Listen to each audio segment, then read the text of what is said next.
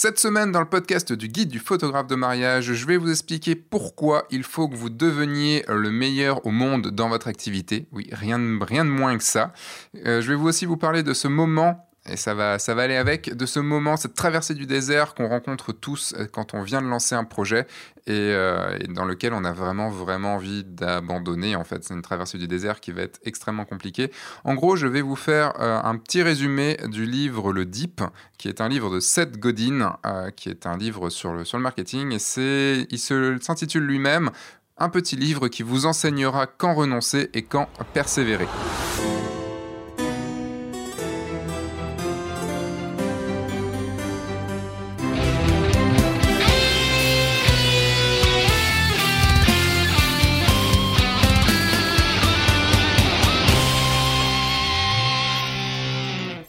Bonjour, je suis Sébastien Roignan et vous êtes bien sur un nouveau podcast du guide du photographe de mariage, le podcast qui va vous donner les clés pour prendre votre indépendance et vivre de votre passion, la photo et plus particulièrement la photo de mariage.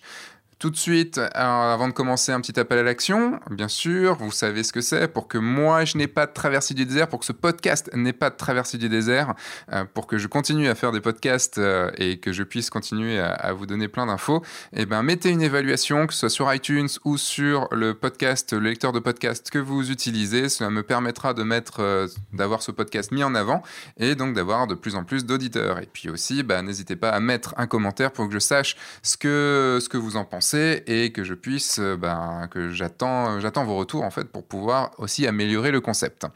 Alors, donc, euh, cette semaine, nous allons parler euh, de, du DIP, DIP. c'est le livre de, un livre de Seth Godin, qui est un auteur euh, on va dire, auteur sur le marketing. Il a fait beaucoup de bouquins sur le marketing, comme La Vache Pourpre, comme Tribu. Euh, c'est aussi un conférencier. Il a bossé pour Yahoo et tout. Enfin, il a, fait pas mal de choses. Et en fait, c'est des livres qui sont assez faciles à lire. Euh, et, j'ai commencé à lire ces livres et ils sont tous très intéressants. Donc, qu'est-ce que le DIP donc je dis un DIP. Le DIP, il le dit au début, je vais, je vais citer un petit peu, je vais citer quelques passages du livre comme ça. Tout nouveau projet est exaltant et amusant au début. Et par la suite, les choses se corsent jusqu'à frapper le creux de la vague. Pour un petit peu parler de notre, de notre activité de photographe de mariage, quand on se dit bon c'est cool, je vais me lancer en tant que photographe de mariage, ça va être génial, j'ai vu plein de vidéos là-dessus, j'ai vu plein de gens le faire, donc je vais y aller. Et on arrive, on se lance, on commence à, à, regarder des vidéos, on commence à faire quelques trucs, à penser à son site internet, tiens c'est cool, il va falloir que je fasse mon site internet et tout. Et puis très vite, on va arriver dans, le creux de la vague, dans, cette traversée du désert, par exemple, bah, de, le fait, de faire son site internet, de faire son book, de commencer à démarcher pour aller chercher des clients. C'est quelque chose qui assez, assez compliqué. Euh, en tout cas, enfin, pour moi, ça a été, euh, au tout début, ça a été, je vous avais expliqué dans le premier podcast, ça avait été quelque chose de très compliqué. Et un autre exemple, mais dans, le sport, je vais beaucoup prendre les exemples du sport parce que c'est assez facile à comprendre euh, dans le sport, c'est en fait au tout début, quand on commence un sport, on a la chance du débutant. Moi, quand j'avais commencé le golf, j'avais commencé à frapper les balles dans le practice et je fais putain, mais je suis bon en fait. Et quand j'ai commencé à intellectualiser le truc, eh ben en fait non, j'étais pas bon du tout. ça a été très compliqué. Il y a que récemment que je commence à avoir un swing qui, peut être pas trop mal et à pas louper trop de balles. Et ça m'a pris pas mal de temps. Donc ça a été une longue traversée du désert. Ça m'a pris longtemps parce que j'ai pas beaucoup travaillé dessus, mais en tout cas, bah, il y a plein de moments où je prenais pas de plaisir à taper des balles parce qu'elles partaient vraiment pas bien et je me sentais vraiment nul. Et je me disais, est-ce que je continue ou est-ce que je continue pas? Le livre commence euh, sur cette idée. L'idée que ceux qui ont réussi n'ont jamais abandonné. Et le truc, c'est que d'un côté, on peut dire que c'est vrai, mais en fait, c'est tellement, tellement faux. Pourquoi? Pour deux raisons. Euh, parce qu'en fait, d'un côté, ça donne une pression monstrueuse, car l'envie d'abandonner est très très souvent ressentie. Donc, comme on se dit, ok, ceux qui ont réussi n'ont jamais abandonné, ben, on va se mettre une pression monstre pour pouvoir, euh, pour pouvoir continuer, alors qu'il est tout à fait normal d'avoir envie d'abandonner. En deuxième, c'est parce que ceux qui ont réussi ont déjà abandonné plein de fois. Et oui, euh, les gagnants sont ceux qui savent s'arrêter à temps et qui savent quand persévérer. C'est tout le but du livre, c'est tout ce que va nous expliquer le livre. Il va nous parler surtout de renoncement stratégique. Et euh, en deux, trois, deux passages de ce livre, renonce aux mauvaises choses, persévère dans les bonnes choses, et le courage de faire l'un ou l'autre. Une deuxième citation, il arrive aux gagnants de renoncer et à ceux qui renoncent de gagner. En fait, la plupart des gens agissent de la sorte. En fait, ils renoncent lorsque les choses se corsent et s'acharnent lorsqu'ils n'ont pas le courage de renoncer. Et euh, donc, je vais revenir là-dessus plus tard, mais tout, euh, tout ce système de renoncement stratégique est très très important, puisqu'on va le voir, vous allez pouvoir des fois vous entêter euh, dans quelque chose qui va de toute façon, vous allez, vous, allez, aller de toute façon droit dans le mur directement. Quelque chose que je dis assez souvent, c'est on, peut, on peut mettre beaucoup, beaucoup, beaucoup, beaucoup d'efforts à aller droit dans le mur. Et, j'en ai vu beaucoup. Et moi, le premier sur certains, sur certains domaines, j'ai bossé comme un taré sur certains domaines euh, en me disant non, mais ça va aller, c'est bon. Et au final, euh, si j'avais pu réfléchir sur ma situation, j'aurais bien vu que c'était une situation sans issue. Euh, mais on en reparlera évidemment. Mais je vous ai dit dans l'intro qu'il fallait que vous, vous deveniez le meilleur au monde. C'est une, idée absolument importante et une idée absolument cruciale dans votre façon d'aborder votre activité. En fait, si on réfléchit en tant que client, euh, nous, eh ben, nous, en tant que client, on veut toujours trouver le meilleur au monde, en fonction de nos critères. Le truc, c'est qu'on est extrêmement égoïste. Le monde est égoïste. Et ce qui est important, c'est ma définition du monde et pas la vôtre, pour ce que je recherche. Donc, il, sort une phrase qui est, qui est vraiment, vraiment, euh, qui va faire réfléchir. Je vais la répéter deux fois parce qu'elle est très importante. C'est Soyez le meilleur dans mon monde et vous m'aurez à votre avantage dès aujourd'hui. Soyez le meilleur dans mon monde et vous m'aurez à votre avantage dès aujourd'hui. En gros, si vous êtes la meilleure personne pour moi pour faire ce truc-là, euh, bah, je vous serai acquis dès maintenant. Par exemple, un exemple avec Jessica, c'est qu'on a beaucoup cherché sur Lyon une bonne pizzeria. Alors on a écumé les sites de top 10 des pizzerias et tout. Euh, et, on en a fait pas mal. Et on n'a jamais trouvé vraiment... On en avait trouvé une bonne, mais ouais. Et, euh, et puis surtout, comme, euh, comme on a déménagé, bah forcément, il fallait en trouver une autre qui était un petit peu, un petit peu moins loin. Et on en a fait beaucoup. Et on en a trouvé une au, au, bout de la dixième ou de la quinzième, quelque chose comme ça. Et dès la première fois, ça a été ouais, non, ok, celle-là, ça va être la bonne.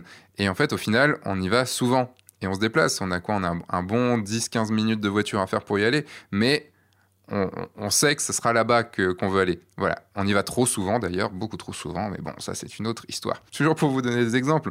Je pense que vous allez chercher le meilleur médecin pour un problème que vous avez. Vous allez chercher. Ça, c'est une question qui, me revient souvent. Euh, quel est le meilleur, ordinateur que je dois avoir pour pouvoir post-traiter mes photos Ou quel est le meilleur appareil photo que je dois prendre? Enfin, quel est, quel, je dois prendre un, appareil photo, donc quel est le meilleur pour moi? Et c'est bien là le truc, c'est quel est le meilleur pour moi? Euh, un exemple avec euh, donc moi je me suis équipé il y, a, quoi il y a un an avec le Sony A7R3 et euh, je n'arrive pas à aimer cet appareil photo. Alors oui, sur le papier, il est très bien. Je connais beaucoup de gens qui sont, c'est peut-être votre cas, je connais beaucoup de gens qui sont très, qui sont acquis complètement à la 7.3 ou à la 7R3. Moi, je n'y arrive pas. Je sais que c'est pas un appareil photo pour moi.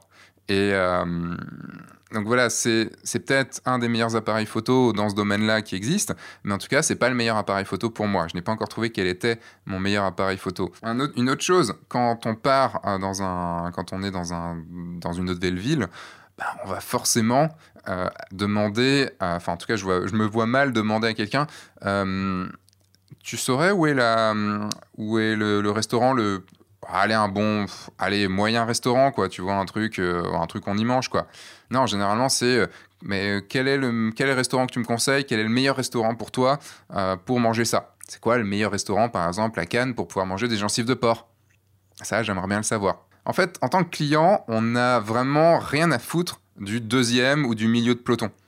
Du deuxième du deuxième meilleur on veut le meilleur. Donc pour être choisi de nos clients, il faut, il faut qu'on soit le meilleur dans notre domaine. Et si on veut le devenir, il faudra dépasser toutes les personnes qui auront baissé les bras avant le sommet, avant d'arriver à la première place. Et pourquoi? Parce que cette première place est très rare, et c'est là que tous les bénéfices sont. Le deuxième ramasse juste déjà des miettes. Quand vous lancez une activité, en gros, il faut que vous ayez un seul objectif, c'est devenir le meilleur au monde dans ce que vous faites. Pour cela, il va se falloir que vous abandonniez beaucoup de chemins pour pouvoir vous concentrer sur le chemin qui va vous permettre d'être le meilleur au monde dans votre domaine. C'est absolument primordial. Et je le rappelle, je vais le redire plusieurs fois pour que vous n'ayez pas peur, euh, devenir le meilleur au monde, c'est le meilleur au monde dans un domaine bien précis. Euh, il y a beaucoup, beaucoup, beaucoup de domaines dans notre, dans notre monde. Surtout maintenant qu'avec Internet, bah, le monde, la Terre est devenue... Euh, on peut aller chercher partout sur Terre des, prestataires ou des, choses. Et eh ben, il va falloir qu'on devienne le meilleur au monde euh, dans des domaines de niche. Pour donner un exemple, euh, on va parler de photos de mariage. imaginons... Bah, pour que les gens m'appellent, je vais devenir le meilleur au monde qui fait des traces de dress à la montagne. Imaginons. Euh, si c'est trop compliqué pour moi, eh ben, je vais peut-être devenir le meilleur au monde euh, qui fait des traces de dress en montagne euh, dans les Alpes. Et si c'est peut-être encore trop compliqué pour moi, eh ben, je vais devenir le meilleur au monde qui fait des traces de dress dans les, en montagne dans les Alpes, dans une partie des Hauts-de-Savoie, par exemple. et là, pour tous ceux qui chercheront quelqu'un qui est en local et qui fait des traces de dress et qui veulent des des photos en montagne, eh ben, ce sera moi s'ils sont dans le coin. Voilà, vous voyez que ça peut être vraiment que le, le, micro, ça peut être vraiment un microcosme, quoi. Le domaine dans lequel vous devez être le meilleur au monde peut être assez réduit. Si vous voulez que ce domaine soit mondial, si vous voulez par exemple devenir le meilleur au monde euh, en production de téléphone portable, eh ben, va falloir y aller. Enfin, ça va être extrêmement compliqué parce que beaucoup de gens euh, le, ils l'essayent enfin, essaye d'y aller et que, le ticket pour être le premier au monde là-dedans est extrêmement, extrêmement cher. Alors, je vous parlais juste, juste avant que le deuxième ne ramassait déjà que les miettes. Et en fait, ça, c'est quelqu'un a, a, mis une loi là-dessus. Enfin, il a fait une recherche. C'est George Kingsley Zipf euh, qui a vécu dans la première moitié du XXe siècle. Et il y a une loi, donc la loi de Zip, qui existe. Et en fait, pour ça, euh, il a observé la fréquence d'utilisation des mots dans un texte. Alors, euh, je ne sais plus quel texte exactement, mais pour donner un exemple, le premier mot qui apparaissait, celui qui apparaissait le plus, il apparaissait 150 fois. Le deuxième, il n'apparaissait déjà plus que 75 fois. Le troisième, 50 fois. Vous voyez qu'il y a déjà une marge absolument énorme entre 150 fois et 75 fois. Et euh, c'est. Alors, imaginez déjà cette marge entre le premier et le deuxième. Alors, imaginez entre le premier et le dixième. Le dixième ne récoltera pas beaucoup. Et ça, euh, dans toutes les. Euh, dans... Regardez autour de vous, le, le, meilleur va toujours récolter beaucoup plus. On va toujours. Enfin, même. Quelque chose que moi je suis beaucoup, c'est le, box-office des films. Enfin, je, suis beaucoup cinéma, donc je, lis un peu là-dessus et tout. Et il y a qu'à voir les plus gros films type, euh, malheureusement, type Marvel, euh, ou toutes les, les, remakes que nous fait euh, Disney pour mon plus grand malheur, euh, ça pourrait un peu faire du neuf, mais ça c'est une autre histoire. Bah, ils empochent énormément, ils empochent énormément d'argent, alors que beaucoup de films bah, empochent très peu. Et quand on voit la différence d'un Endgame, Avengers Endgame, qui fait du 2 milliards et quelques euh, de, dollars, alors que euh, bah, des bons résultats, euh, déjà à 200 ou 300 ou 400 millions de dollars, bah, il y a une énorme différence entre 2 milliards et demi et, et 500 millions il y a 2 milliards de différence, quoi. C'est 5 fois plus. Donc vous voyez, entre le deuxième, entre le premier et le deuxième, déjà c'est beaucoup. Enfin, c'est pas vraiment le deuxième, mais vous m'aurez compris. Et un dernier exemple sur Google. Euh, Google, euh, il faut être absolument en première page. Si vous n'êtes pas en si vous êtes déjà en deuxième page, je ne sais pas le, pourcentage, mais vous avez déjà énormément, énormément, énormément plus de moins de chances d'être visible. Et encore en plus, si vous n'êtes pas en haut de la première page, déjà encore ça va être compliqué. Donc vous aurez bien compris qu'il euh, faut que vous soyez le meilleur au monde dans votre domaine. Et si vous n'avez pas l'intention de faire tout ce qui est en votre pouvoir pour être le meilleur choix que vous puissiez être pour votre client, pourquoi votre client vous choisirait? C'est une question qu'on peut, peut vraiment se poser. Alors je sais, tout ce que je viens de dire est un peu stressant, dit comme ça, mais prenez du recul là-dessus et vous verrez que passer le côté de oui, je, suis, je dois devenir le meilleur, mais bordel, mais ça veut dire que je dois écraser les autres? Non, ça ne veut pas dire ça. Ça veut dire qu'il faut que vous créiez votre, votre niche à vous. On va parler d'océan bleu, je reviendrai là-dessus sûrement dans d'autres dans podcasts. Mais en, vous allez devoir trouver votre spécificité qui va faire que vous allez devenir le meilleur et vous allez bosser, bosser, bosser, bosser pour devenir ce meilleur. C'est compliqué, évidemment, et on, on, va revenir dessus euh, juste maintenant. Plus la tâche est difficile, plus le deep est compliqué, moins de gens auront passé ce dip Et donc, plus vous serez seul, et vous aurez de chance d'être le meilleur au monde. On passe, maintenant que ça c'est dit, on va passer aux différentes courbes euh, de, qui, d'après lancement de projet. Il va falloir, pour savoir si vous, si vous devez renoncer ou si vous devez continuer, si vous devez, devez persévérer, il va falloir que vous reconnaissiez la situation dans laquelle vous êtes. Et euh, Seth Godin parle de trois types de situations, trois courbes. Il y a la courbe 1 qui est le dip, la courbe 2 qui est la situation sans issue, et la courbe 3 qui est la falaise. Donc sur les trois, il y en a une de bonne et les deux autres euh, vont vous hmm, demander de, renoncer au plus vite. Alors le dip. Le dip, en fait, c'est, donc je vous ai expliqué un petit peu tout à l'heure, le dip, c'est euh, le moment après le lancement du projet, donc le moment où quand on lance le projet, on a, plein d'énergie, on est à fond dedans. C'est comme quand on est dans, un, dans une randonnée. Au début, on est ouais, on va y aller à fond, ça va être génial et tout ça. Et puis passer euh, un ou deux ou trois kilomètres, quand ça commence à être plus compliqué, il va falloir euh, se dire bon ben, on va y passer peut-être 10 ou 15 heures là dans cette dans cette randonnée. Et ben, ça devient compliqué. C'est le moment où le cerveau fonctionne et au moment où il se pose des questions et le moment où il faut savoir persévérer. Donc il explique par c'est le travail de longue haleine qui sépare le début de la maîtrise. Euh, le début de la maîtrise. Un travail de longue haleine qui constitue en réalité un raccourci car il vous conduit à destination plus vite que tout autre chemin.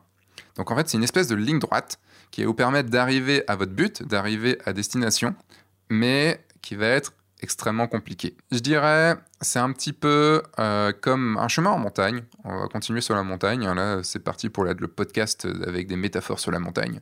Euh, pour grimper, vous avez deux choix. C'est soit vous faites une route en lacet, vous faites des zigzags pour pouvoir euh, monter plus facilement, mais le chemin va être plus long. Soit vous prenez tout droit et vous devez monter directement. Et là, par contre, la pente va être très élevée et ça va être très compliqué.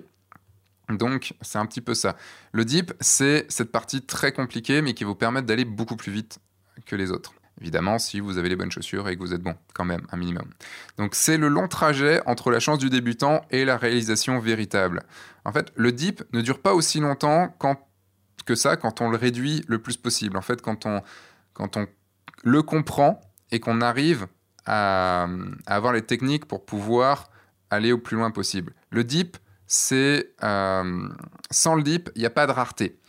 Euh, un exemple qu'il donne dans le livre, c'est la médecine. Par exemple, on sait tous que la première année de médecine est extrêmement compliquée et qu'il y a peu de gens qui, euh, qui passent en, deuxième année et il y a surtout peu de gens qui arrivent jusqu'au bout.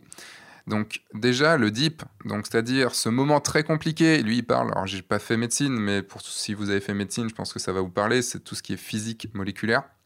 Apparemment, c'est quelque chose d'extrêmement compliqué. Et euh, quand, euh, en gros, tout va bien jusqu'au moment où on arrive à la physique moléculaire, et, bah forcément, bah il y en a, y a beaucoup qui, n'y arrivent pas. Et, euh, vous voyez, par exemple, on prend quelqu'un, qui fait, par exemple, qui va être chirurgien cardiaque. Bah, il y a très peu de chirurgiens cardiaques. Pourquoi? Parce que bah, le DIP, pour pouvoir y arriver, est extrêmement important. Les années, les années, les années d'études, les années à pas sortir, les années à, potasser, potasser, et accepter aussi que bah, on a la vie euh, de personnes entre nos mains. Par contre, un chirurgien cardiaque va être très bien vu par la société, va pouvoir très bien gagner sa vie, et surtout, enfin voilà, s'il est bon, il va très bien gagner sa vie, il va euh, avoir plein de clients, il va être reconnu et il va être respecté. Et c'est comme euh, bah, je sais pas, devenir président de la République ou devenir président des États-Unis ou n'importe quel, quel pays, bah, le DIP est extrêmement difficile pour arriver à être président euh, de, de, la République, mais les bénéfices à être président de la République sont énormes. Et je ne rentrerai pas dans des histoires de politique. Voilà, donc ça c'est le DIP. La deuxième, c'est la situation sans issue. La deuxième courbe, c'est la situation sans issue. Là, c'est en fait une situation qui est stationnaire. Vous avez atteint un espèce de plateau et il n'est plus possible pour vous de vous améliorer. Vous allez complètement stagner. Donc ça veut dire que vous vous dites ah ça fait longtemps que j'y suis, euh, j'ai envie de continuer parce que ça fait quand même longtemps que j'ai lancé ce truc-là, mais en fait on arrive tous les indicateurs montrent qu'on est sur un plateau et que ce plateau n'a aucune chance de, de, de remonter encore donc d'y arriver. Et on va forcément arriver au bout d'un moment à un truc bah, qui, qui, va être juste non productif. Et ça, euh, je reviendrai un petit peu là-dessus après, vous aurez beau travailler, ça ne vous mènera à rien. Et donc ça, c'est ce qu'on appelle une, situation sans issue. et qu'il va falloir, c'est là où il va falloir abandonner et éviter de persévérer. C'est assez compliqué, hein, mais euh, après on tombe sur une qui est un peu, la courbe 3, qui est un peu plus sournoise encore, même voire beaucoup plus sournoise, c'est la falaise.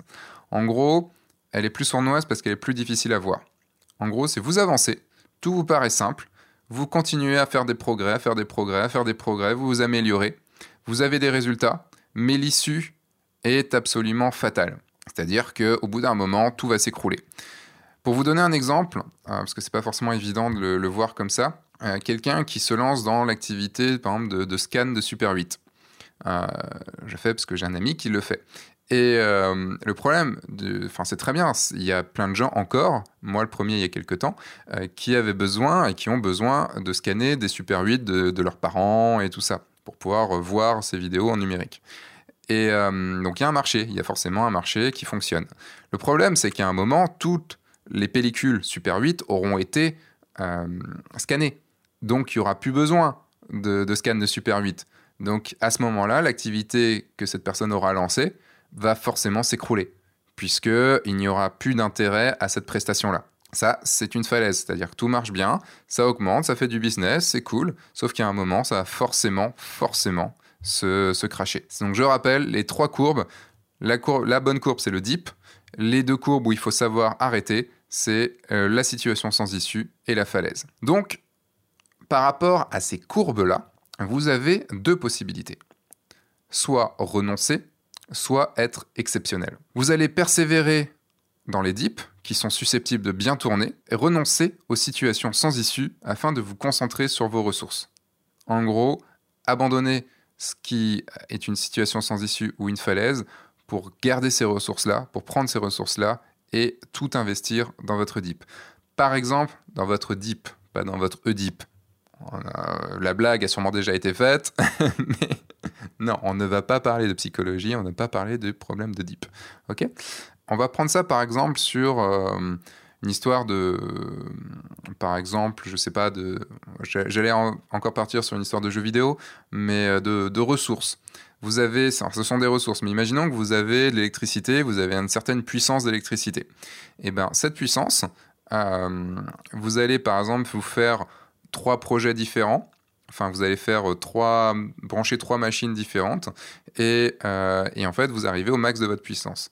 Le truc, c'est que si euh, vous demandez plus de puissance à une machine, ça va pas le faire puisque toute la puissance est déjà prise.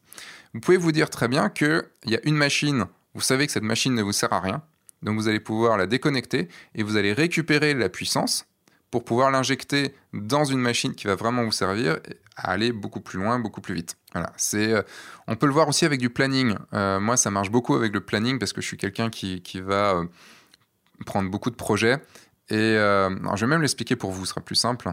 Euh, vous, êtes, vous, êtes ou vous voulez devenir photographe de mariage. On va toujours ramener ça quand même à la photo de mariage. Vous vous dites, ok, là, qu'est-ce qu'il faut que je fasse? Euh, Ok, donc il faut que je fasse ma com, il faut que je fasse mon site, il faut que j'aille démarcher, faut que j'aille trouver des partenaires, faut que je signe des, mariages, donc je fasse des rendez-vous. Il faut que je pourrais aussi faire ma pub sur Google, faire du, euh, mettre en avant mon site sur Google, je pourrais euh, faire de l'Instagram, je pourrais faire du Facebook, je pourrais faire du YouTube, je pourrais faire de, de la campagne mail. Bref, ça fait beaucoup de choses. Le truc, c'est que vous n'avez que 24 heures par journée. Et on va même dire que vous n'allez aller. Vous bossez beaucoup, vous avez 10-12 heures par jour à consacrer 7 jours sur 7. Le truc, c'est que je l'ai fait, je l'ai essayé, on ne trouve pas plus. Le temps, on aura beau essayer, le temps, euh, bah, on peut pas trouver, on peut travailler plus, plus efficacement, mais on ne peut pas trouver plus de temps. Donc si on alloue par exemple euh, sur une journée, je dis des bêtises, hein, mais sur une journée on alloue 3 heures pour faire notre site internet, 3 heures pour euh, faire du bon, de la bonne pub sur Google, 3 heures pour, pour trouver des partenaires et 3 heures pour faire Instagram, ben, en gros, on n'a plus le temps pour shooter, on n'a plus le temps pour se faire un book, et on n'a plus le temps pour trouver des clients, et on n'a plus le temps pour les autres réseaux sociaux. Donc, si ça se trouve, dans les quatre choses que j'ai choisi, déjà j'ai choisi d'annuler certaines choses, de ne pas le faire. Euh, bon, je vais pas choisir de ne pas bosser, mais ça c'est une autre histoire. Euh, sur les quatre choses que j'ai réfléchi pour pouvoir trouver des clients, j'ai déjà renoncé à beaucoup de choses qui ne me permettaient pas de, enfin, j'avais plus le temps de toute façon pour le faire. Alors, Sur ces quatre choses-là, donc j'ai parlé d'Instagram, j'ai parlé de mon site, j'ai parlé de pub sur Google et j'ai parlé euh, de euh, qu'est-ce que de quoi j'ai parlé de trouver des partenaires. Et eh ben si ça se trouve, en mettant trois heures dans chaque, ben, je vais le faire, mais pas forcément très bien. Donc euh, ça va pas être ouf. Alors que par exemple si j'annule, si je garde que par exemple site internet et pub sur Google, eh ben déjà, je vais y consacrer déjà peut-être 6 heures sur l'un, 6 heures sur l'autre, et donc mon site va avancer beaucoup plus vite, et euh, je vais être beaucoup plus efficace sur mes pubs Google, sur les mots-clés, sur tout ça. Si par contre, imaginons, je ne bosse que, imaginons 3 heures sur mon site parce que je sais que c'est utile et 9 heures sur le fait de trouver des partenaires tous les jours, je vais forcément trouver des partenaires beaucoup plus vite et trouver des bons partenaires. C'est toujours une stratégie, savoir quelles sont les, les bonnes pistes pour, euh, qui vont nous rapporter le plus euh, avec le moins d'énergie possible. On revient évidemment sur la loi de, Pareto. Euh, je disais aussi, euh, pour revenir sur les deux possibilités de renoncer ou être exceptionnel, si vous ne vous sentez pas capable de traverser le dip, ça c'est ce, est, ce, que Seth Godin dit dans le livre, si vous ne vous sentez pas capable de traverser le dip, renoncez tout de suite. Parce que oui, ça sert à rien de, de se dire ok je vais aller voir, de bosser pendant un mois, un mois et demi dessus, en sachant dès le début que de toute façon ça va être un peu trop difficile, donc bah, je ne vais pas continuer. Savoir renoncer à ce à quoi on n'est pas assez qualifié pour mieux se concentrer à ce qui compte vraiment et au succès. Hum, ça, c'est un courant aussi, on a souvent tendance à se dire, euh, je vais travailler sur mes faiblesses pour euh, pouvoir euh, bah, booster plus, alors que si on travaille sur nos forces, bah, on peut aussi aller beaucoup plus loin. Mais ça, ça serait long à aborder. En fait, il ne suffit pas euh, de survivre à la traversée du dip. Vous obtenez ce que vous méritez lorsque vous accueillez favorablement le dip et vous l'abordez comme l'occasion qu'il est en réalité. Il suffit pas en fait de traverser le dip en étant en mode bon de toute façon il faut que je le traverse, ça m'emmerde mais je vais le faire. L'idée c'est plus de l'accueillir, c'est plus de de se dire ok je vais en chier mais euh, mais je vais le prendre pour moi et je vais accomplir des grandes choses et je vais y arriver. Et quand vous arrivez avec cette, cette, forcément cette vision un peu plus optimiste, eh ben, vous allez forcément avancer beaucoup plus vite. Alors maintenant, on va voir quand renoncer. Parce que c'est pas le tout, on a vu tout ce qu'il y avait et tout ça, vous avez compris maintenant qu'il va falloir renoncer à des choses, mais quand renoncer? Euh, J'ai quatre points là-dessus. Persévérer n'est pas toujours une bonne stratégie. La plupart des gens craignent de renoncer, car en fait, il faut affronter la réalité euh, que nous allons être médiocres dans un domaine.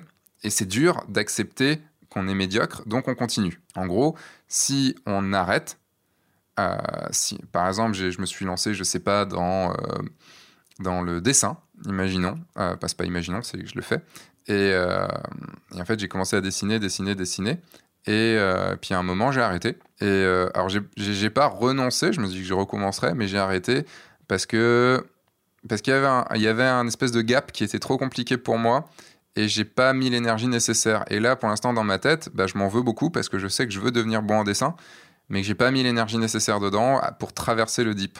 Et euh, malheureusement, je dois accepter que peut-être potentiellement toute ma vie, je deviendrai, je resterai médiocre en dessin, alors que c'est un de mes rêves d'être vraiment bon en dessin. C'est un exemple parmi tant d'autres. Il y a énormément de choses dans ma vie que euh, auxquelles j'ai renoncé, sûrement énormément de choses dans, votre vie auxquelles vous avez renoncé, mais euh, on peut pas, évidemment, on peut pas tout faire. Mais c'est pas évident de prendre cette décision d'arrêter comme ça. On renonce aussi, euh, on a souvent envie de renoncer parce que la perception de souffrance sur le moment dépasse les avantages qu'on va obtenir à plus long terme. C'est-à-dire que la souffrance qu'on a là maintenant tout de suite en traversant ce dip très très difficile à vivre et on pense plus aux gros avantages, à la, récompense qu'on aura à la fin, à la fin quand on aura traversé ce dip. Euh, et, des fois on n'en peut plus, c'est difficile et tout. Et au final, euh, peut-être que le dip se termine là dans pas longtemps et c'est là que ça va fonctionner. Donc il y a souvent cette envie de renoncer. Et, euh, et pour ça, je vais revenir juste après sur les trois, enfin je viens maintenant sur les trois formes de renoncement stratégique. Trois formes de renoncement stratégique, renoncement réactif, en série et à nouveau stratégique. Voilà.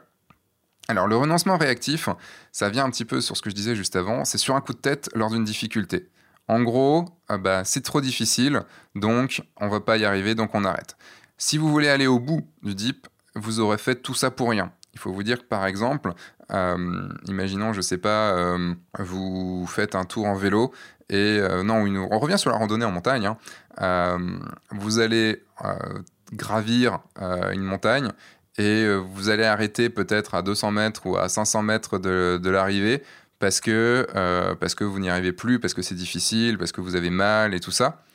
Et en fait, vous aurez fait tout ça pour rien. C'est-à-dire que vous aurez gravi peut-être 75% euh, de la, ou 95% de la, de, du chemin, euh, tout ça pour pas arriver au bout et pas, pas le faire, ce qui est quand même, ce qui est quand même dommage.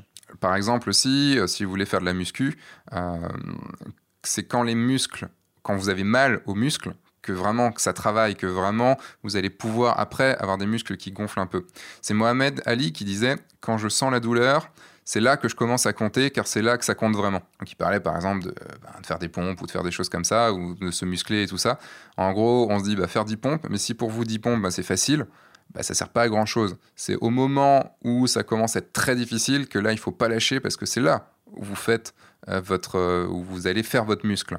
Euh, c'est tout le truc d'avant, c'est de l'échauffement qui n'aura servi à rien si vous vous arrêtez dès que vous avez mal.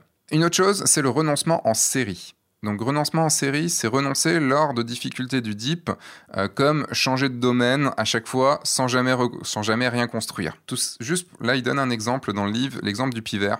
Le pivert peut euh, piquer, euh, on a l'impression d'être un peu dans la cité de la peur en parlant de ça. Le pivert peut piquer 20 fois 1000 arbres et ne pas avoir de résultat, ou il peut piquer 20 000 fois le même arbre et en tirer un repas. On peut piquer 20 fois 1000 arbres, ça va être un petit peu difficile. Mais voilà, vous aurez compris le truc. Si on s'éparpille, si on fait plein de choses en même temps, bah, on va rien forcément faire de bien. Alors que si on fait, si on s'acharne, s'acharne, s'acharne sur un truc, quand on sait que c'est la bonne voie, évidemment, et eh ben, euh, c'est là qu'on va tirer les résultats. Ce qui est important, c'est le renoncement stratégique. Le réactif et le renoncement réactif et le renoncement en série ne sont pas bons par contre, le renoncement stratégique est quelque chose de bien. C'est un choix réfléchi de la situation dans laquelle il est mieux de renoncer. Euh, si la situation est sans issue ou si on est devant une falaise. Euh, il donne un exemple qui est assez, euh, assez parlant. C'est, il parle de Jack Welch qui, qui a restructuré General Electric aux États-Unis. Et il a pris la décision de revendre toutes les branches qui ne se hisseront pas à la première ou à la deuxième place du marché dans, dans le secteur dans lequel ils sont. Donc il a revendu plusieurs branches qui étaient rentables, euh, qui ont été revendues pour des milliards euh, de dollars pour pouvoir en fait se reconcentrer, remettre ces ressources-là dans les deux branches ou trois branches qui étaient en lice de devenir les meilleures au monde. Pour pouvoir mettre plus d'énergie dans celles qui avaient le plus de potentiel. Parce qu'il savait que la première la première place, c'est là où on a tous les bénéfices, où on a toutes les récompenses, et pas celle où on est quatrième, cinquième ou sixième. Bon, je pars pas dans un truc capitalistique et tout ça, hein, mais euh, voilà, c'est, vous aurez compris euh, juste cet exemple-là. un autre renoncement stratégique qui est important, c'est si les efforts à faire dépassent la récompense attendue. Pour ça, euh, il a mis une citation de Dick Collins, qui est un coureur de marathon. Et Dick Collins a dit, et je vais l'expliquer juste après, euh, déterminez avant même le début de la course les conditions qui vous amèneront à abandonner cette course. Vous ne voulez pas avoir à vous dire en pleine course Zut alors, ma jambe me fait mal, euh, je me suis un peu déshydraté, je m'endors, je suis fatigué, il fait froid, il y a du vent, et vous convaincre d'abandonner la course. Si vous prenez une décision en fonction de la manière dont vous vous sentez sur le coup, vous prendrez probablement la mauvaise décision. C'est quelque chose que vous pouvez faire quand vous lancez votre activité. Par exemple, si vous lancez votre activité de, photographe de mariage, c'est euh, vous vous, vous écrire là, écrivez là maintenant, enfin quand vous aurez réfléchi bien sûr, mais avant vraiment de commencer ou quand vous commencez, votre point de sortie. Par exemple, euh, j'en ai discuté avec beaucoup, beaucoup d'entre vous, euh, ils se donnaient trois ans. Si au bout de trois ans, ils n'arrivaient pas à retrouver le salaire qu'ils avaient, qu'ils ont quand ils commencent, ils arrêtent. Et je pense que c'est une, une bonne façon de faire parce qu'on se dit, OK, on va se donner cette deadline-là, j'ai cette deadline-là. Euh, si dans trois ans, j'ai pas, voilà, ça marche pas comme ça, donc selon tel critère, tel critère et tel critère, j'arrêterai. Si entre-temps, j'arrive à ce niveau-là, par exemple sur mon compte en banque, j'arrêterai. Ou euh, j'arrive à ce niveau-là avec ma famille, j'arrêterai. C'est euh, parce qu'il est très facile, je fais un peu de course et il est très facile de se dire tiens là j'ai mal au genou ou là tiens j'ai un point de côté ou là euh, je suis un peu fatigué et surtout le coup de je suis un peu fatigué ou j'ai un peu mal un peu mal à un muscle et tout ça en fait souvent c'est parce qu'il est pas chaud Et, et j'ai envie de me dire à ce moment-là, bon, j'arrête ou j'arrête pas. Et en fait, au bout de 500 mètres ou d'un kilomètre après, bah, je le sens plus, ça va bien. Et, et en fait, j'aurais fait un bon footing, alors que j'aurais, je sais pas, peut-être 10 km, alors que j'aurais pu arrêter au bout du premier ou du deuxième kilomètre parce que ah tiens aujourd'hui j'ai mal. Donc vous voyez, il vaut mieux savoir définir euh, dès le début pourquoi on arrêtera. Et maintenant je vais vous parler de trois cas qui peuvent survenir dans lesquels il faut que vous modifiez votre tactique. Alors, quand vous voulez arrêter, quand vous avez un renoncement qui arrive, vous avez trois questions à vous poser. Est-ce que c'est une crise de panique? Souvent, par exemple, on dit oh, putain, j'ai plus d'argent sur mon compte en banque. Qu'est-ce que je fais Qu'est-ce que je fais Je panique. Non, non, là, ok, j'arrête tout. je, vire tout c'est une, on faut juste se poser, se dire, est-ce qu'on est en train de paniquer? Si on est en train de paniquer, il vaut mieux que vous attendiez que ça passe pour prendre la décision. Une décision prise sous l'état de panique ne marche jamais. La deuxième, c'est qui dois-je influencer? C'est euh, ça, c'est pas forcément très facile à comprendre. C'est plutôt donc pour expliquer ça, c'est définir la taille et le type de marché pour concentrer ses efforts et savoir si ça en vaut la peine. Je vous en parlais tout à l'heure avec l'exemple, euh, mon super exemple de trash de dress en montagne. Bah, si ça se trouve, je veux devenir le meilleur photographe au monde qui fait des traces de dress en montagne, bah déjà c'est un marché plus petit que je veux devenir le meilleur photographe de mariage au monde. Et si pour moi devenir le meilleur photographe de mariage trace de dress, trace de dress en montagne est déjà trop gros, eh ben je vais peut-être devenir le meilleur photographe de mariage trace de dress en montagne dans ma région. Et déjà, le marché est plus petit et donc plus facile, plus à même de, réussir. Si je, déjà je me disais, bon, je veux devenir le meilleur photographe de mariage au monde, ben, le deep est extrêmement difficile et va me prendre énormément de temps et j'ai beaucoup plus de chances de, me, de risque plutôt d'arrêter. Et troisième question à se poser, suis-je en train de faire des progrès mesurables euh, c'est le seul moyen en fait de savoir si on avance dans le deep. Donc les euh, progrès mesurables, c'est il faut se, en fait, faut prendre des notes, faut savoir ce qu'on est en train de faire. Par exemple, ça va être euh, combien de mariages j'ai signé. Tiens, cette année j'ai signé quatre mariages. tiens, c'est mieux que l'année dernière parce que j'en ai signé que deux. Ou alors, tiens, cette année, j'ai signé, je suis à cette époque-là, l'année dernière, j'avais signé que trois mariages, alors que là, j'en ai déjà neuf. voilà, avec des mesures comme ça, on sait si on avance ou si on n'avance pas. D'où l'intérêt de beaucoup mesurer vos efforts et de mesurer ce que vous faites. En course, c'est pareil, on va mesurer, tiens, j'ai fait tant de, tant de pompes aujourd'hui, ou euh, j'ai été à telle vitesse et j'ai fait tant de kilomètres, euh, bah, on peut voir euh, la journée d'après ou la journée d'après ou encore la semaine d'après, savoir si on a fait des progrès ou pas. On arrive à la fin de ce podcast. Pas encore, hein, tout à fait, mais on arrive à la conclusion euh, avant la petite rubrique de fin. Donc, euh, je vais vous lire euh, trois parties de la fin du livre de Seth Godin, hein, donc le livre Le Deep, hein, dont je vous parle dans, cette, dans ce podcast. Premier extrait. Comment osez-vous vous contenter de la médiocrité sous le prétexte que vous faites face à trop de choses en même temps? Que vous êtes engagé dans une course contre la montre pour arriver à tout faire. La leçon est simple. Si vous avez tout ce que vous avez, utilisez-le. Servez-vous-en pour devenir le meilleur au monde, pour changer le jeu, pour établir le programme de tout le monde.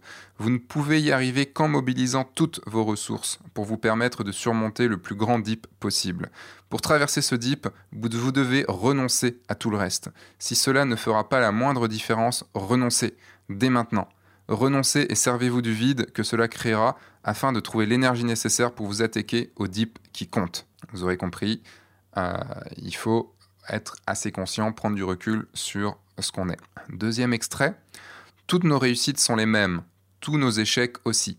Nous réussissons lorsque nous faisons quelque chose de remarquable, nous échouons lorsque nous renonçons trop tôt. Nous réussissons lorsque nous sommes le meilleur au monde dans ce que nous faisons. Nous échouons lorsque nous, laissons, nous laissons distraire par des tâches auxquelles nous n'avons pas le cran de renoncer. Et maintenant le troisième extrait. Si la chose vous fait peur, c'est possible qu'elle vaille la peine que vous tentiez le coup. Je répète, si la chose vous fait peur, c'est possible qu'elle vaille la peine que vous tentiez le coup. C'est vrai que plus une chose fait peur, euh, par exemple la peur de se lancer, je sais qu'elle est très présente, la peur de se lancer, la peur de ne pas avoir de clients, la peur de ne pas réussir, eh ben peut-être que si elle vous fait si peur, c'est qu'au fond de vous, vous avez vraiment, vraiment, vraiment envie de le faire. Parce que ce qui nous fait vraiment envie nous fait peur. Euh, pour résumer un petit peu, juste vite fait, euh, ce qu'on a vu dans ce, dans ce podcast, il faut vraiment que vous disiez dans votre tête qu'il faut que vous deveniez le meilleur au monde dans votre domaine. Et je répète, un domaine, il y a plein, plein, plein, plein, plein de domaines. mon, domaine à moi, par exemple, c'est devenir le meilleur pour, les, pour vous, pour, pour que pour, enfin en tout cas le meilleur en francophone pour lancer, enseigner la photo de mariage en mode podcast, en mode vidéo et voilà en mode workshop. Pour moi, c'est de devenir ça si je ne suis pas le meilleur, pourquoi vous voudriez venir? Si je ne, si je n'ai pas envie d'être le meilleur, pourquoi vous m'écouteriez? Si je n'ai pas envie de donner le meilleur de moi et d'être le meilleur dans ce, dans ce système-là. Euh, deuxième chose, donc le deep. Le deep est vraiment ce moment, ce passage, cette traversée du désert qu'il faut absolument passer et qu'il est très compliqué de passer. Euh, donc là-dessus, faites attention, vous le traverserez, enfin vous aurez forcément à le traverser et tous ceux qui arrivent, tous ceux qui réussissent ont traversé ce deep. Voilà, ça c'est quelque chose que j'ai pas dit dans, durant le podcast, c'est que, ok, les, ceux qui ont réussi ont su renoncer aussi, mais tous ceux qui ont réussi ont traversé le deep. Troisième chose, savoir quand renoncer. Renoncement stratégique. Trois courbes. La courbe du deep, qui est, elle est bonne. La courbe sans issue, la voie sans issue, et euh, la falaise. Donc pour la situation sans issue, et la falaise, il faut savoir la, découvrir, il faut savoir euh, la, détecter pour pouvoir arrêter. Renoncement stratégique, sachez quand persévérer quand c'est un dip, donc vous persévérez quand c'est un dip, et vous ne persévérez pas, vous renoncez quand ce n'est quand c'est une situation sans issue ou quand c'est une, euh, une falaise. Trois questions à vous poser pour terminer. Ces questions quand vous avez envie de renoncer. Est-ce que c'est une crise de panique? Est-ce que vous êtes en train de paniquer? Si oui, attendez, euh, et, prenez la décision plus tard. Si euh, est-ce que vous voulez renoncer parce que la tâche est trop grande, parce que vous essayez euh, d'arriver dans un domaine qui est beaucoup trop grand pour vous? Voyez un peu plus petit. Et euh, est-ce que vous êtes en train de faire des progrès mesurables? Et eh ben, ça vous permettra, en les quantifiant, en les mesurant, ça vous permettre aussi de traverser le dip parce que vous verrez que vous avancez. Voilà, c'était le petit résumé. Et maintenant, euh, je vais euh, faire un. Bah, le... Là, je suis pas encore très habitué. C'est le troisième podcast que j'enregistre. Et la rubrique de fin que je n'ai pas encore nommée, je vous conseille une activité, un livre à lire, un film à voir, un site à consulter, quelque chose qui a pu changer ma vie, qui a pu m'aider euh, donc soit changer déjà bah, le livre que je vous ai présenté, hein, le livre de, Seth Godin euh, et les autres ont déjà changé pas mal de choses dans ma vie, pas mal de choses que j'ai pu comprendre. Mais c'est pas de ça que je vais vous parler parce que j'en ai parlé pendant tout le podcast. Ça va être assez rapide. C'est une petite application qui s'appelle Phrase Express. C'est euh, Sylvain Lepoutre qui, euh, qui en avait parlé dans une, dans une vidéo de mon petit réflexe il y a très longtemps. Et euh, mon, petit réflexe ou le point des youtubeurs, je sais plus. Mais c'est, je l'ai béni pour m'avoir donné le nom de cette, ce logiciel-là. Ça fait quoi Phrase Express? Eh ben, Tout simplement, vous pouvez enregistrer euh, toute une séquence de mots. Ça peut être aussi bien un mail, euh, enfin une adresse mail qu'un mail en entier. Euh, et vous allez pouvoir l'appeler, appeler ce, petit, appeler ce, texte-là via en rentrant un petit bout de texte sur votre, sur votre clavier. Par exemple, moi j'utilise la touche au carré qui sur mon, sur mon clavier. Euh, sur un PC, c'est plus facile de l'avoir que sur un, clavier de Mac. Mais j'utilise toujours au carré. Et par exemple, je fais au carré l'orem, euh, L-O-R-E-M. Et en fait, ça me met directement deux ou trois paragraphes de l'orem ipsum. Parce que c'est quelque chose que je peux, qui m'arrive euh, d'utiliser quand je fais des documents ou autre, de la mise en page et tout. Ou par exemple, j'ai un, un au carré rib et là, ça fait directement mon RIB, où j'ai au carré euh, mariage et réponse mariage. Et là, ça me remet directement une réponse préfaite pour mes mariages que je vais, pour mes demandes de mariage, que je vais modifier évidemment juste après. Mais ça me permet de retaper. Ou quand par exemple vous me demandez une critique de vos photos, j'ai une réponse qui est euh, quasi copier-coller à chaque fois, que, que je change en fonction de votre demande aussi bien sûr. Mais euh, la réponse c'est que je ne fais pas de critique en privé et qu'il faut attendre les épisodes de l'été pour ça. Donc voilà, Phrase Express va vous permettre de gagner énormément de temps. Alors il existe d'autres appli comme celle-là. Hein. Moi, c'est Phrase Express que j'utilise. Euh, je la trouve assez cool. Bon, elle, fait, un peu ancienne en termes de. Là, je me la remets devant moi, mais elle fait un peu ancienne en termes de, design et tout ça. Mais elle marche, euh, elle marche très bien et c'est extrêmement pratique. J'ai mes mails dessus, j'ai mon, site, euh, mes sites F14, mes sites euh, sébastienroignan.com, j'ai ma TVA, j'ai mes différents IBAN, euh, BIC de, de, mes différents RIB. Euh, j'ai plein de trucs comme ça que je ne veux pas retaper ou qu'il faut que j'aille rechercher à côté. Et voilà, c'est extrêmement pratique. Donc vous pouvez aller voir Phrase Express. Je pense que ça devrait bien, bien vous aider. En tout cas, moi, ça m'a beaucoup, beaucoup, beaucoup, beaucoup, beaucoup aidé. Alors, voilà, nous arrivons à la fin de ce podcast. J'espère qu'il vous aura plu. S'il vous a plu, euh, n'oubliez pas, euh, pour que je traverse euh, moins le désert, pour que ma traversée du désert soit moins longue, n'hésitez pas à mettre une, évaluation à ce podcast, que ce soit sur iTunes ou sur un autre, sur votre lecteur de podcast. Si vous pouvez mettre une évaluation, ça vous prend que 30 secondes. Une minute si vous mettez un petit commentaire en plus, et ça, ce serait cool pour voir un petit peu ce que ça vous a apporté et tout ça. Vous pouvez aller aussi sur le site le guide du photographe de mariage.fr podcast pour euh, voir les autres podcasts et pouvoir aussi euh, vous inscrire sur la sur l'espace euh, de personnaliser enfin c'est sur la communauté la communauté oui je le veux parce que là j'enregistre le on vient de définir le, nom de cette communauté donc dans cette communauté vous aurez accès à des lives des lives uniquement pour vous, euh, enfin uniquement pour ceux de la communauté. Vous aurez un espace avec plein de gens bienveillants et vous aurez accès au contenu et tout ça. Enfin voilà, tout ça est sur le site et vous verrez euh, un, petit, un petit encart sur le guide du photographe de mariage.fr slash podcast ou juste le guide du photographe de mariage.fr. Voilà, je vous souhaite une très belle euh, journée. Je vous dis à dans je ne sais pas combien de temps, parce que je ne sais pas à quel rythme vont sortir les, euh, les épisodes de podcast. Mais en tout cas, on se revoit très vite. Sinon, il y a aussi la chaîne YouTube de F14 ou le guide du photographe de mariage, mais je pense que vous le connaissez déjà. Je vous souhaite une très belle journée et je vous donne rendez-vous hmm, à dimanche prochain au moins pour une nouvelle vidéo. Entre temps, sortez, faites des photos et amusez-vous. Au revoir.